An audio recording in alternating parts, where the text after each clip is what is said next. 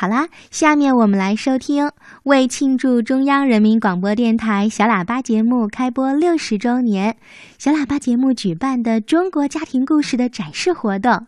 来自全国十七家电台选送的优秀作品，在北京进行了展演。今天我们来收听甘肃台选送的故事作品，张博文小朋友播讲的是谁在门外？接下来，我们请张博文小朋友和他的妈妈孙雅露一起为我们来讲“是谁在门外”。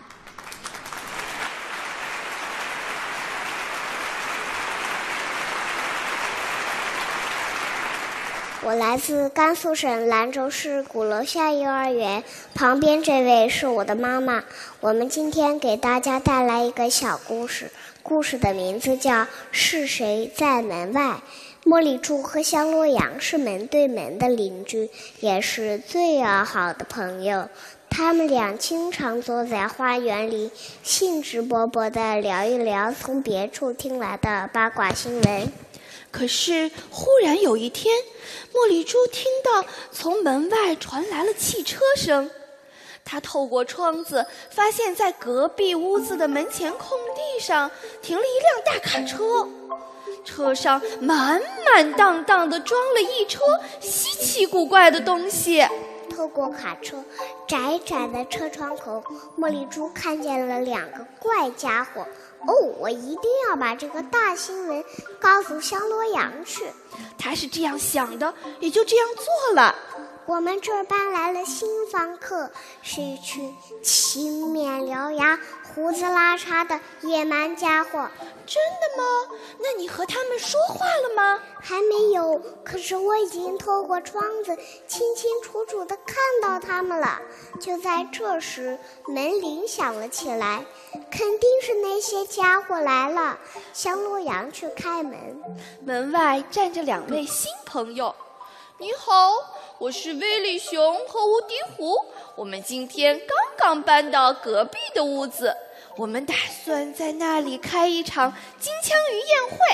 你要是能赏光参加的话，我们会感到不胜荣幸。香洛阳听到这话，又惊又喜。哇，你们真是热心啊！我们一定会参加的。这时，茉莉猪在他身后发出了一小声妒忌的哼哼。金金金枪鱼，难吃透顶的东西，还是把它们留在爪哇国的太阳底下晒鱼干吧。第二天，香罗羊出门了，茉莉猪独自在家，觉得很无聊。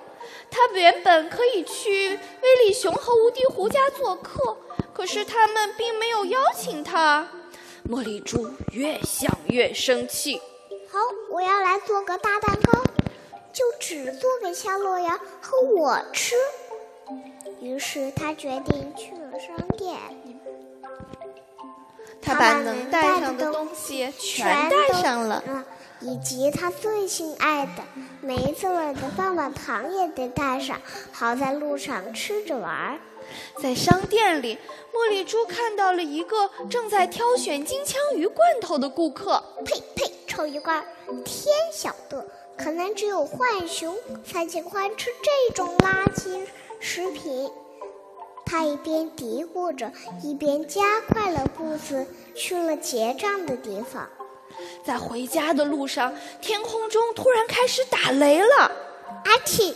好像就要下雨了，而且是大雷雨。但愿在我回到家之前，大雨别把我浇成个落汤猪。茉莉猪撒腿向家的方向飞奔起来，赶在大雨落下之前，它终于到了家门口。可是它却找不到开门的钥匙了。这么倒霉的事也能给我碰上？这把破钥匙到底丢在哪儿了呀？茉莉猪还来不及抱怨，一场瓢泼大雨劈头盖脸的浇了下来。茉莉猪从鼻子到脚趾头都被淋了个透。这时，一位朋友走了过来，你好啊，茉莉猪，我是威利熊。无敌狐在家准备了一壶热巧克力茶，你愿意来一起分享吗？谢谢你们。茉莉猪跟着威利熊去了他的家里。突然，茉莉猪有了一个好主意。要是你们愿意，我们可以一起做个大蛋糕啊！好啊，好啊！就在这时，一阵敲门声传来，香罗羊出现在大门口。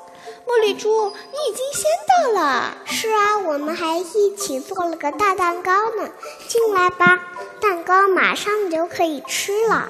在暴风雨渐渐散去的时候，一阵热乎乎的烤蛋糕的诱人香气在三座紧挨着的房子中间飘散开来。谢谢大家。